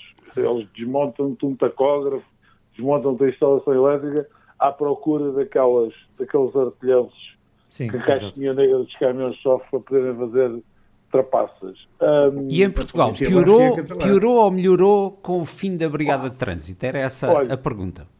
Eu, eu nem reparei que tinha acabado a Brigada eu de também Trânsito. Não. Mas, eu também de não, qualquer maneira, De qualquer maneira, eu quero, eu quero responder-lhe isto dizendo uma coisa. Uh, eu acho que a nossa polícia, uh, e eu já o tenho dito aqui no programa, é, o papel principal que eles fazem é de meros braços extensíveis das finanças. Portanto, eles têm um papel recaudatório e não propriamente uh, o papel que deviam fazer, que era um, um papel muito pedagógico e também sancionador. Mas, uh, enquanto, por exemplo, eu olho para uma polícia holandesa, que é a que melhor conheço, eles têm um papel principalmente uh, pediátrico, digamos assim. Pedagógico. Pedagógico, sim, sim, sim. Estava-me a fugir a palavra. Ok. Do que sancionador. Porque eles certo. normalmente, e eu fui controlado várias vezes na Holanda, o papel deles é sempre o mesmo. É tentarem perceber se nós estamos cientes ou não porque é que fomos mandados parar. Se sim, se sabemos, se compreendemos o porquê da regra e porquê é que não se deve transgredir aquela regra. E mediante o nosso comportamento, nas respostas que vamos dando, somos sancionados ou não. Eu acho que isto é um papel importantíssimo e completamente correto por parte da polícia. Infelizmente, infelizmente, não é o que se passa na generalidade das polícias. Eu não quero, eu não quero que de repente a nossa GNR se transforme na polícia holandesa, porque essas coisas, como já disse o Júlio Bernardo, muitas vezes têm que ter um princípio, um meio e um fim. E quando nós somos mal governados, não há nada dentro de casa que funcione como deve ser. Um, voltando... Zé Alberto, deu, deu aí o bom exemplo da Holanda. Um, era outra pergunta que eu gostava de vos fazer. Quais são os países da Europa, que vocês conhecem vários, não é? E têm essa experiência prática, onde as coisas funcionam melhor, em, em termos Holanda. de fiscalização e em termos de segurança? A Holanda? Uh, a, a Holanda, sem dúvida nenhuma, Epá, eu, se há algum país na Europa que eu gostasse que nós imitássemos a nível de trânsito, era a Holanda, sem dúvida nenhuma. Muito bem. E porquê? E porquê? Porque a Holanda, e eu até, até, até lhe aconselho, uma vez que o senhor está dentro da matéria, que quando tiver possibilidade de vir, espero que a tenha, visite a Holanda, mas como condutor. Passei pela Holanda, esqueça as autoestradas, meta-se nas nacionais, nas pequenas terriolas, para ver até que ponto é que a Holanda é evoluída em termos de trânsito e tráfego e de estradas. Porque vejam uma coisa, na Holanda, nas vilas, nas aldeias até, é completamente impossível o senhor andar em excesso de velocidade ou passar uma passadeira de peões em excesso de velocidade. Porquê? Porque eles fazem autênticas chicanes na zona de, das passadeiras, a passadeira está sobrelevada, é completamente impossível, nem, nem que se chame, nem que se apelique Fittipaldi, passar ali em excesso de velocidade. Na Dinamarca põe floreiras no meio da via. São as, oh, também, são as chamadas medidas da calmia de tráfego. Ou seja, são, são meios físicos que condicionam e impossibilitam o excesso de velocidade. Nós temos alguém no telefone, mas o Júlio queria dizer alguma coisa. Temos já temos alguém no telefone. Não, eu só quero dizer, aquilo, eu estou de acordo com aquilo que o Zé Alberto está, está, a dizer, porque eu também conheço muito bem a Holanda, como conheço toda a Europa, não é? Foram, foram 34 anos de caminhão a andar por todo lado. Uh, isso vai ser, vai ser impossível nós imitarmos a Holanda, derivado à, nossa, à nossa mentalidade, à mentalidade Não, latina. não tem nada a ver, não tem nada tem, a ver. Tem, tem, tem. Enquanto não, não mudamos não, as mentalidades desculpa. em Portugal, não vai ser impossível essas coisas. Tem, tem, tem, peço imensa desculpa, mas não tem nada a ver com mentalidade. Ora bem, nós Sim, temos. Com mentalidade temos, e falta de respeito. Temos o telefone, já vamos saber quem está, mas antes disso, o Hugo Ribeiro, que está a acompanhar-nos na Escócia, uh, tem aqui uma, uma observação para o Estrada Viva. Uh, já vou ao telefone, peço desculpa a quem está, se calhar até pode ser o Hugo Ribeiro, não sei. Uh, ainda ontem tive a curiosidade de conhecer um pouco o projeto do Estrada Viva. Nós temos feito aqui propaganda, que era hoje a sua visita aqui. Um, uma situação que notei foi a falta de informação aos ciclistas sobre os pontos mortos do caminhão, onde o, ca o camionista, mesmo com seis retrovisores, não temos uma visão de 360 sobre quem nos rodeia. Uh, e, portanto, é esta observação que tem. Mas já vamos deixar a resposta. Vamos saber quem está no telefone. Bom dia. Bom dia, São Luís, é o Hugo que está a falar. Ah, pronto, li a sua mensagem, eu tinha um pressentimento que era o Hugo. Uh, Hugo, bem-vindo mais uma vez e hoje por onde? Por Glasgow, por Edimburgo? Não, já estou, já estou na Inglaterra, vou a caminho de casa. Ah, ok, ainda bem, então vou regresso a casa. casa. Há uma pergunta que tem a fazer aqui ao Sr. Luís Escudeiro, força.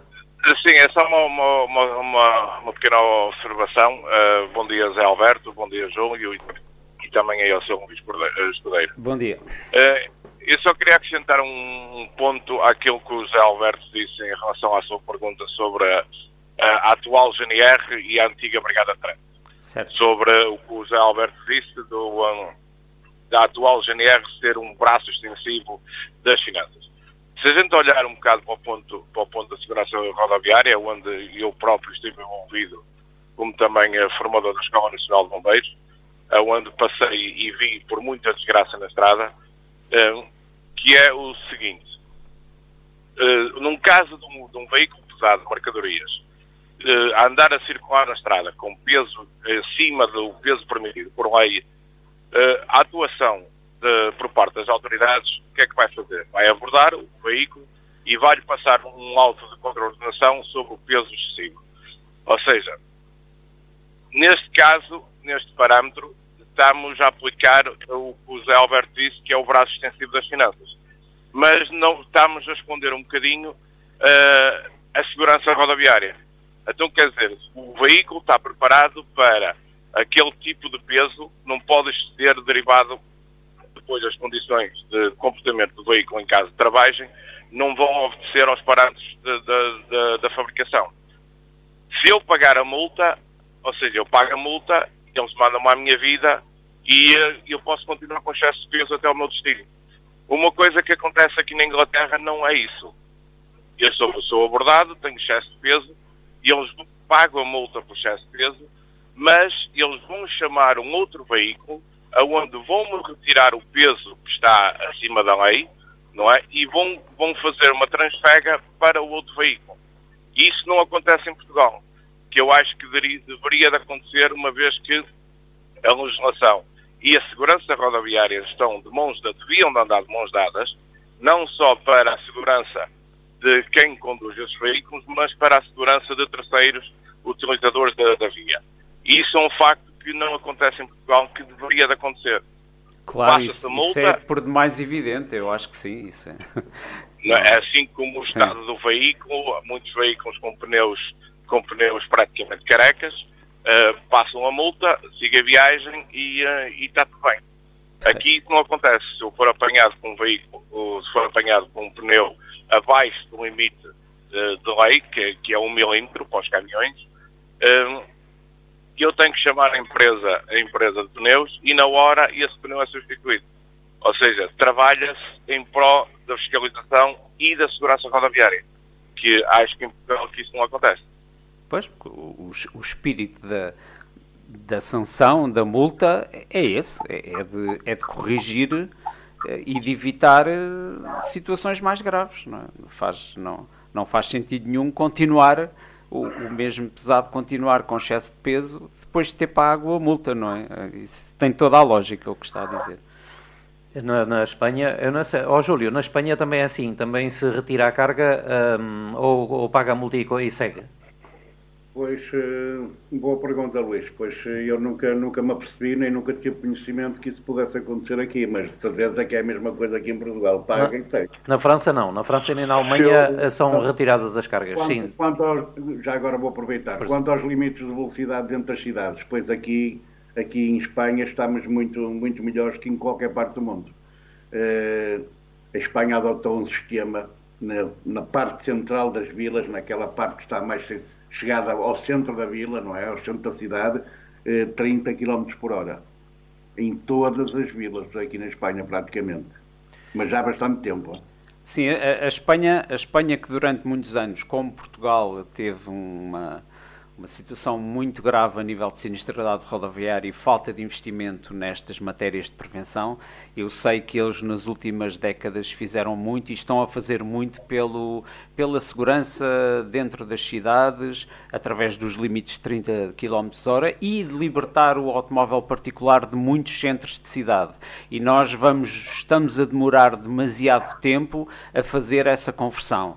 Eu dou-vos o exemplo, em, em, Lisboa, onde eu vivo, a Avenida da Liberdade é uma, é uma autoestrada urbana com um nível de emissão de partículas de poluição enorme e, e isso num país europeu ou até em Espanha já estaria bastante condicionado para não sujeitar eh, as pessoas a, a este nível de incómodo, de incómodo e de um, agressão à saúde, não é?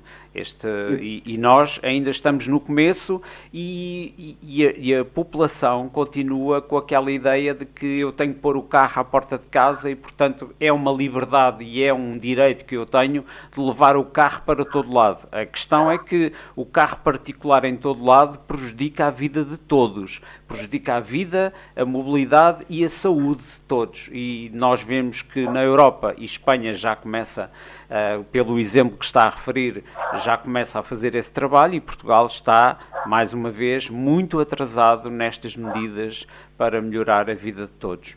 Eu vou, eu vou não sei se tem, podemos libertar o Ribeiro, uma vez que ele está a trabalhar, está a conduzir, uh, e uh, mais alguma coisa a acrescentar? O, o, não, não, não, é só, é só. Então, é um, um muito obrigado.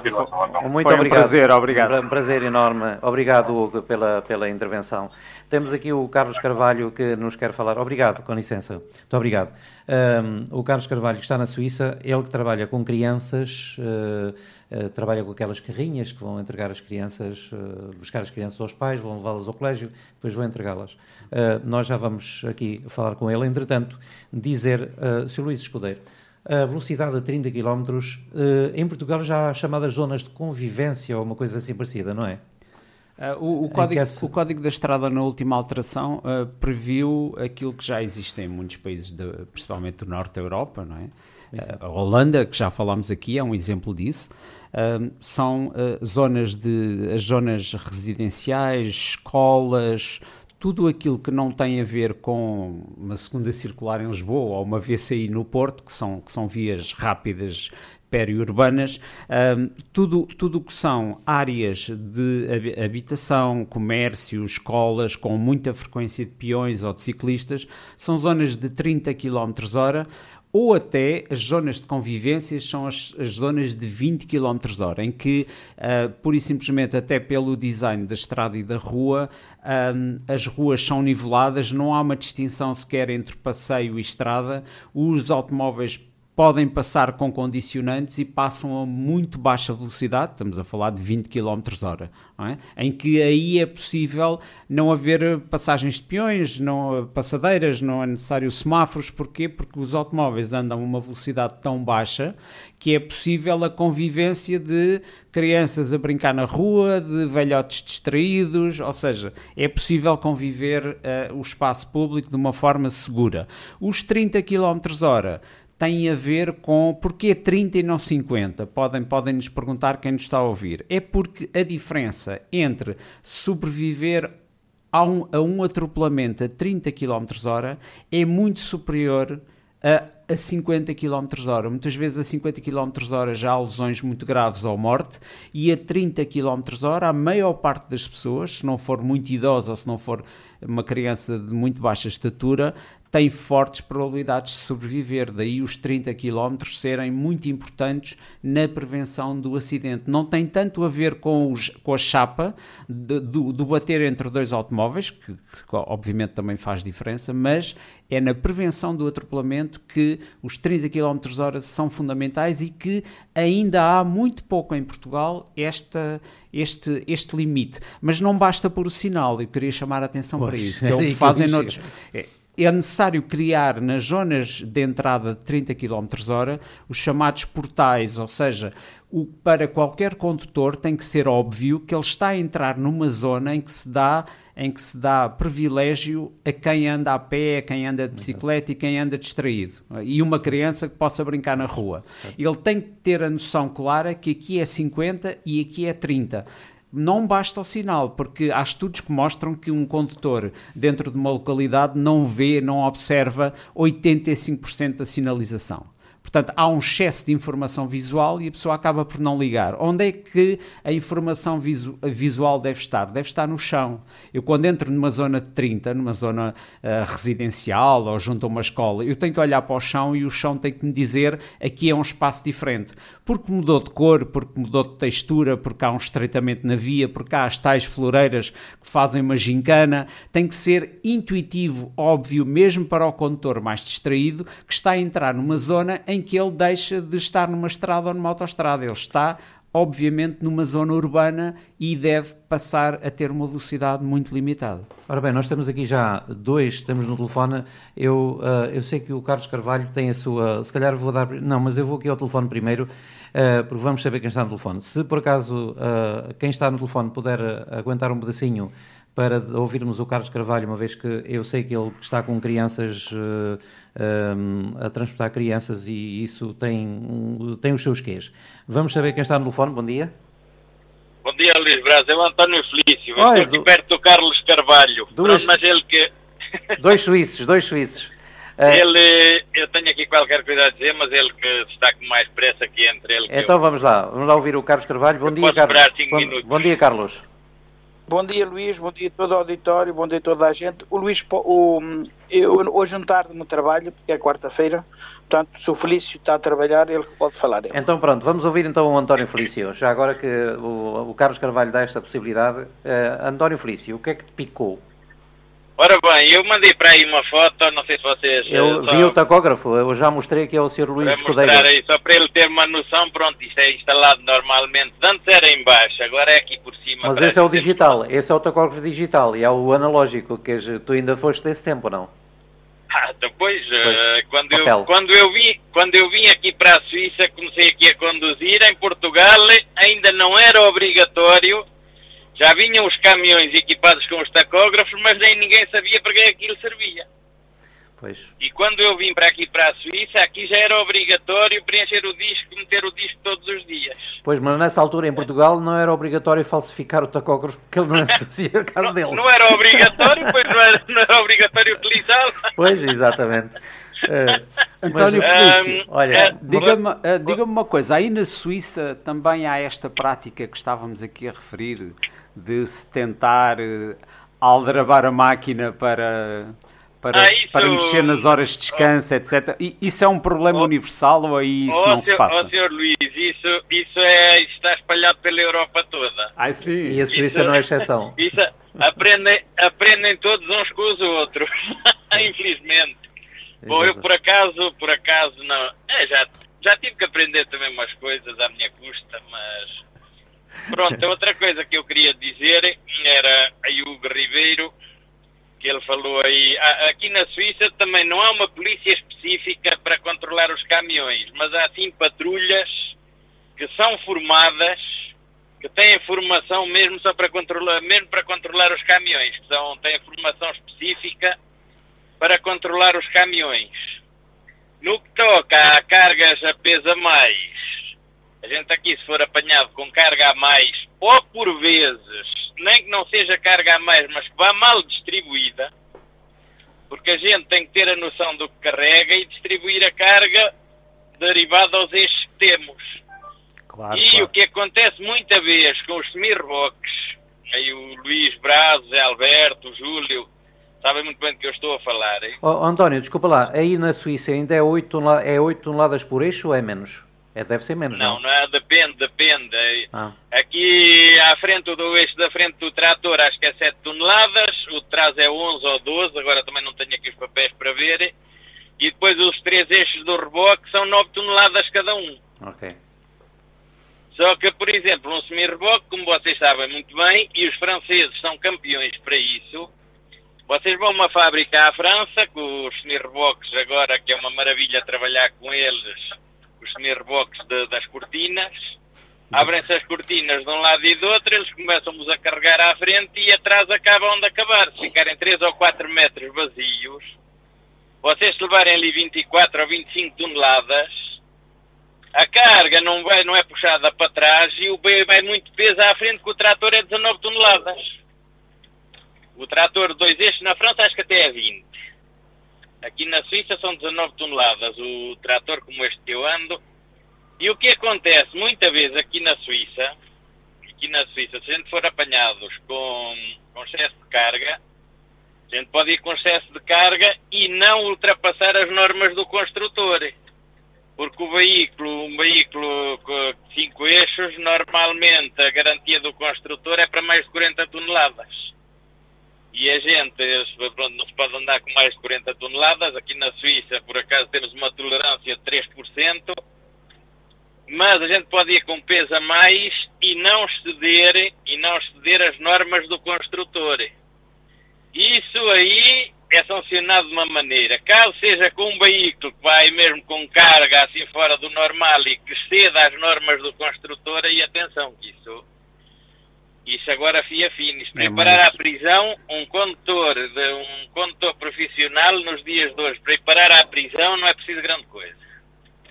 E, e, e, qual, é, e qual, é, qual é a sensação que tem em relação à fiscalização? As empresas aí são fiscalizadas em relação a esta pressão sobre os condutores ou não? são fiscalizadas. Aqui a empresa onde eu trabalho, bom, também já aqui trabalho há uns anitos, já, já vai fazer para o ano, ou fez este ano 29 anos que aqui trabalho nesta empresa, mas já teve, já teve vários controles e agora, e a, primeiro aparecia lá um, pronto, um responsável aí pela segurança do trabalho, e olha, você quer aí os discos de dois ou três motoristas, você escolhe aí os que lhe interessarem, de, do mês tal e tal, prepara-me isso e eu tal dia venho cá buscá-los. Então os discos que iam por acaso, não sei se eu não sei porque, porque é que foi ou não foi, a primeira vez que isso aconteceu, os discos que foram, foram logo os meus. Onde eu recebi uma. Fui felicitado pelo inspetor que os controlou. Uh, mas são, até ainda, ainda não foi há muito tempo que eles ah, foram lá visitar. Eles chegam, mas é que agora é isso, agora é pior. Agora com as normas novas é complicado para a gente estar aqui a falar e o Carlos também deve ter alguma coisa a dizer, mas aí o Luís, o Alberto, o Júlio, sabem, agora tem que, tem que estar tudo registado com estes tacógrafos novos, tem que estar tudo registado e eles chegam lá, a gente, eles chegam ali, não se importam de lá estar um dia, seja o que for, eles chegam, agora metem-nos aí o computador à disposição, é onde estão registros, e eles vão ali esfolhar tudo. Vão esfolhar tudo ali, mas mas não avisam, não avisam que estão lá até o tal dia. Eles chegam lá, batem à porta, olha, bom dia, viemos fazer isto ou aquilo, não. Pois, é o contrário do ACT, o ACT avisa. Aqui, avisa, avisa. Isto aqui é rigoroso. Ok, olha, Carlos. Um, Agora, António. pronto, uh, eu vou Sim. deixar aí para o Carlos. Sim, nós estamos na, também na, na reta final. Estamos na reta final. Uh, vamos. Uh, ok, António, um grande abraço, obrigado pela tua intervenção e obrigado pelas fotografias que mandaste aqui para o Sr. Luís Escudeiro. Ele, obrigado, ele conhece. Obrigado. Atenção, um abraço. Ele está, aqui, ele está aqui a fazer perguntas, está a fazer-nos perguntas, mas ele sabe. Mas como isto depois vai ser feito num podcast para o Estrada Viva, naturalmente que ele está a puxar por nós, que é para os ouvintes dele depois também perceberem Não, daquilo mas, que nós falamos. Mas eu, mas eu acho interessante que ele está a fazer perguntas, mas pronto, é pena a gente não ter mais tempo para, para, para explicar. Vamos, para vamos ter. Esta é a primeira de muitas. Iremos ter. Esta vai ser a primeira de muitas intervenções nós, do nós Luís estamos, Escudeiro. Eu, pessoalmente, e a Estrada Viva, estamos disponíveis Exatamente. para falar convosco sempre que quiser. Às terças e quartas-feiras podemos marcar, nem que seja por telefone. Tá bom? Pronto, António, um grande abraço. Um grande abraço, obrigado. obrigado. Um abraço, muito obrigado, muito obrigado. Isto é uma coisa que é boa para todos nós. Uh, Carlos, uh, estamos na reta final, mas uh, alguma, coisa, vez, alguma coisa. Eu tinha tipo... muitas coisas. Sim. Muitas coisas para dizer, mas uh, como o tempo é curto, uh, vou só dizer duas ou três e posso ser que para uma próxima uh, saia o resto. Em relação ao que o António Felício disse, é tudo é verdade. Eu falo não vale a pena estar a repetir. Em relação ao que eu faço atualmente, digo uma coisa, em relação aí a Portugal, Portugal está muito melhor do que nós aqui. Nós aqui andamos com crianças, com 8, 10, 12 crianças deficientes, dentro de um carro que tem problemas, que se despem, que fazem tudo e, e não temos ninguém para nos acompanhar. Somos nós obrigados em questão à lei do trabalho, aí em Portugal há dificuldades, há problemas, mas aqui é a mesma coisa. A Europa, o mundo está na mesma, na mesmo barco. A, a situação é a mesma. Em relação ao peso, uh, eu já fui multado na, Espanha, na França, uh, na zona de Bordeaux, pagaram tive que pagar 300 tal euros de multa e disseram-me, você continua a estrada, mas não diga que pagou aqui. Pois, em relação aos peatões, aqui, os peões. eu que ando, aos peões que ando aqui na cidade, portanto, de Lausanne, que é uma grande cidade, mais ou menos, uh, não há respeito, não, há peatões que vêm ao longo da estrada, não chegam à passadeira, dois ou três metros antes da passadeira, viram e cortam. Uhum. As bicicletas é um horror. Essas bicicletas elétricas agora aqui é um horror. As pessoas andam a 40 km a hora.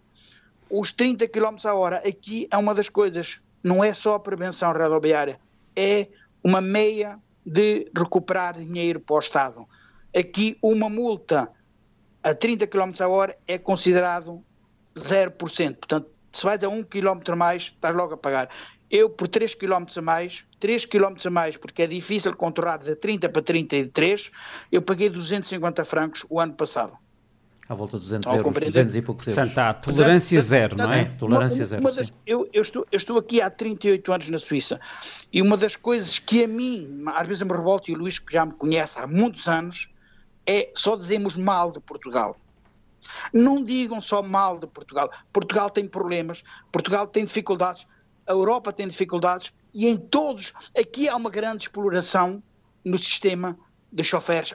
Eu trabalhei, começava às três da manhã e se fosse preciso acabava às oito da noite e tinha que meter em pausa para poder fazer o meu horário, para fazer 400, 700, 800 quilómetros. Não, não fazia 700, mas fazia 600. Portanto, há muita coisa que, uma das coisas que a mim, e o Luís me conhece, me revolta, é só dizermos que em Portugal é que o governo quis. Não, não, não fazemos só isso. Não, o camionista, o camionista está maltratado por tudo quanto é sítio, não é só em Portugal, aqui isso é, é verdade. Aqui há uma grande exploração, é. uma grande exploração. Outra coisa que eu aqui há, quando, quando eu deixei de trabalhar nos, nas mudanças, que andei 20 anos a fazer mudanças aqui em Lausanne, hum, uma das coisas que a polícia me disse, e isso é, é lógico que ninguém o faz, quem trabalha não só com caminhão pesado, mas trabalha com carros ligeiros, tem manutenção. Uma vez a polícia disse-me: o senhor hoje de manhã esteve no depósito, como profissional, você é obrigado a preencher o disco por trás, nos tracinhos, para dizer que começou àquela hora. Porque amanhã você tem um problema com o seu patrão, você só de tarde é começou a, trabalhar com um caminhão pesado, é nesse momento você mete o disco. Amanhã você tem um problema com o seu patrão, vai reclamar as horas que fez a mais, não pode, porque no disco só lá está que você começou às duas da tarde. Carlos, temos que ir terminando. Ok, Pronto, olha, deixar, mas vais, uh, vem mais vezes. Boa, boa coisa. Uh, sabes que eu a há muita coisa a mim que me revolta porque Sim, com certeza, revolta-nos a todos, nós estamos no mesmo barco, não, é verdade. Não, e... não, sou revolucionário, mas, mas gosto das coisas direitas e, e tudo bom, cumprimentos a todos, boa tarde, aqui está um bom sol, vento, mas até amanhã, se Deus quiser. Até amanhã, um grande abraço, Carlos. Muito obrigado. Tchau, obrigado. Tchau, Zé tchau. Alberto, estamos uh, na reta final. Uh, olha, venha daí a última coisa e depois vamos para as despedidas. Estamos, estamos mesmo aqui a, a terminar, faltam seis minutos e de seis minutos ainda haveria muita coisa para dizer, não é, Zé Alberto? Venha daí a última coisa e depois vamos Quem é que está por aí com isto ligado? Eu peço ao Carlos que desligue o computador, por favor. Alô? Zé Alberto? Alô, Zé Alberto? Não sei o que é que se passou aqui. Alguma... Oh, Luís, ah, oh, sim. Luís, ah. Eu estou a ouvir. Desculpa lá que eu tinha o, tinha o micro Eu peço desculpa, sim. sim. Uh, eu, de qualquer maneira, é assim. Eu tinha muita coisa para dizer. Mas, mas, mas nós vamos, vamos combinar aqui, nem que seja por telefone, para, não, para evitar a deslocação física aqui do Sr. Luís Escudeiro, nós com certeza que vamos ter, ou até pode mandar cá mais pessoas, isto fica já. Vamos tratar disso, porque são assuntos comuns eh, e, e que, que, dizem respeito a todos nós cidadãos. Porque da tranquilidade de um camionista e daquilo que temos estado aqui a falar, depende também a tranquilidade e a segurança de todos nós, que com ele partilhamos as estradas. Portanto, isto aqui é pertinente, é bom que nós continuemos com, estes, com estes debates. Diz, Alberto. Pois era isso. Eu, eu, tenho, eu tinha muito mais coisas para dizer. Eu, entretanto, pronto, isto, isto eh, se fosse denunciada porque uma pessoa acaba por esquecer de, de certas determinadas coisas. Uh, e eu, para terminar, para terminar, o programa tinha que ir até às duas para um ano.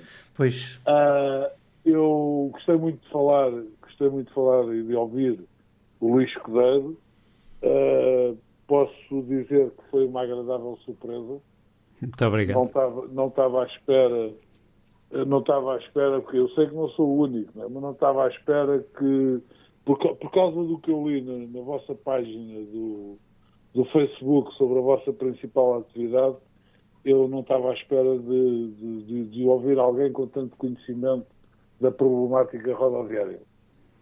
De qualquer maneira, gostei muito, gostei muito de ouvir e, e, adorava, adorava ter uma oportunidade, uma segunda oportunidade de, de falar consigo e até de trocar impressões consigo sobre a problemática do, do, dos acidentes e desta história toda. Eu, por mim, agradeço as suas palavras e, e manifesto a minha total disponibilidade para nos podermos encontrar e podermos conversar, quer seja em antena, quer seja num outro local. Ok. Não, mas isso, isso vai acontecer. Isso vai acontecer porque eu, ao fim e ao cabo, gostava de gostava que se fizesse alguma coisa uh, em prol da segurança rodoviária mas alguma coisa séria neste país. Não só, não só a questão dos camionistas, mas a questão da segurança rodoviária é um assunto que, que a mim me interessa muito, sempre me interessou e por isso gostava de ter mais oportunidades de conversar consigo sobre isso. Uh, despedidas. Despedidas. Até para a semana. Um grande abraço para todos, para o Luís, para ti, uh, para o Luís Escudeiro, para quem nos ouviu, para quem telefonou para a gente, para a família RQCiana e, como sempre, façam por ser prudentes, porque é para o vosso bem também. E até para a semana. Então, até para a semana. António, uh, Júlio Bernardo. Creio que houve aqui um problema aqui com o Júlio Bernardo. Exatamente. Vamos lá ver, uh, vamos lá ver se o Júlio Bernardo está por cá. Uh, Júlio Bernardo? Alô, Júlio? que é que se passou aqui? Eu estou a tentar resolver o problema, mas uh, não, não sei o que é que se passou aqui com, com o Júlio. Uh, agora sim, agora sim, acho que sim. Que agora, vamos lá ver, tirar isto aqui, que houve aqui, creio que o António, o Carlos Carvalho arrastou uh, com ele e foi-se embora. Já agora para despedir o, o Júlio Bernardo, se não houver possibilidade, temos que dar por terminada aqui a, esta tentativa. Uh, estou a tentar.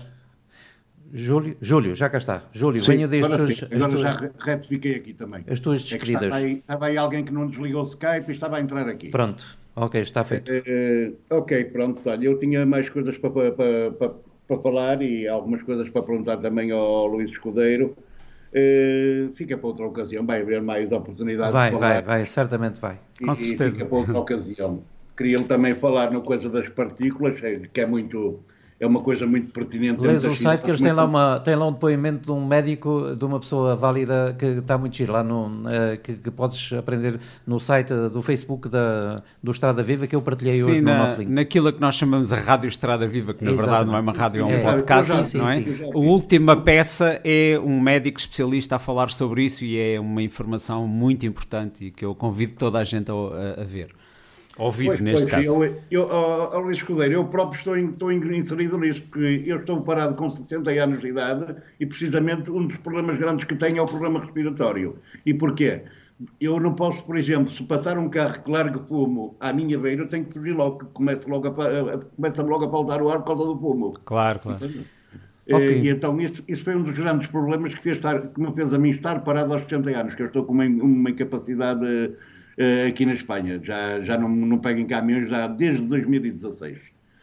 E, Ora então, uh, Júlio, foi, venha daí a tua despedida então. Foi uma das coisas que me chamou a atenção, foi falar nas partículas inaladas.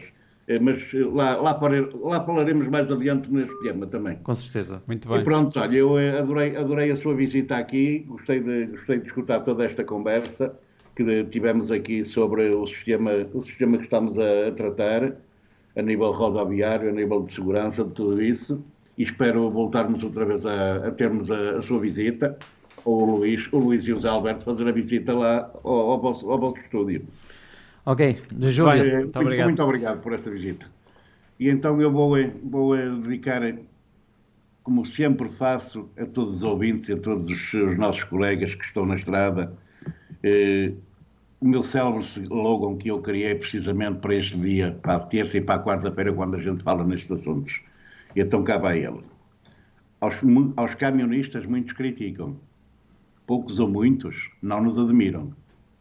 E muitos ou alguns nos tratam abaixo de cão mas todos dependem do nosso ganha-pão, que é o caminhão que leva tudo à vossa vida e à vossa mesa diariamente. Bem já todos, até amanhã. Beijo, Júlio, até amanhã. Adeus. Um grande abraço. RQC, RQC, Rádio Quinta do e Conde. para o Júlio, que pediu para terminar o programa de hoje, musicalmente falando, Zamor Eletro, a miúda do Café 2018. Antes disso, vamos agradecer imenso aqui a vinda do Sr. Luís Escudeiro. Espero que seja a primeira de muitas vezes, de muitas visitas agradecemos os seus ensinamentos, aquilo que tem para nos, eh, para, que teve para nos dizer e continuará a ter, certamente, em prol da segurança de todos nós, que, uh, desta vida moderna, que é a utilização dos veículos, da mobilidade, uh, em que possamos partilhar essa mobilidade com, com, com responsabilidade, com respeito por todos aqueles que com, connosco convivem nas estradas. Eu tenho a agradecer o vosso, o vosso acolhimento, que foi de uma enorme simpatia,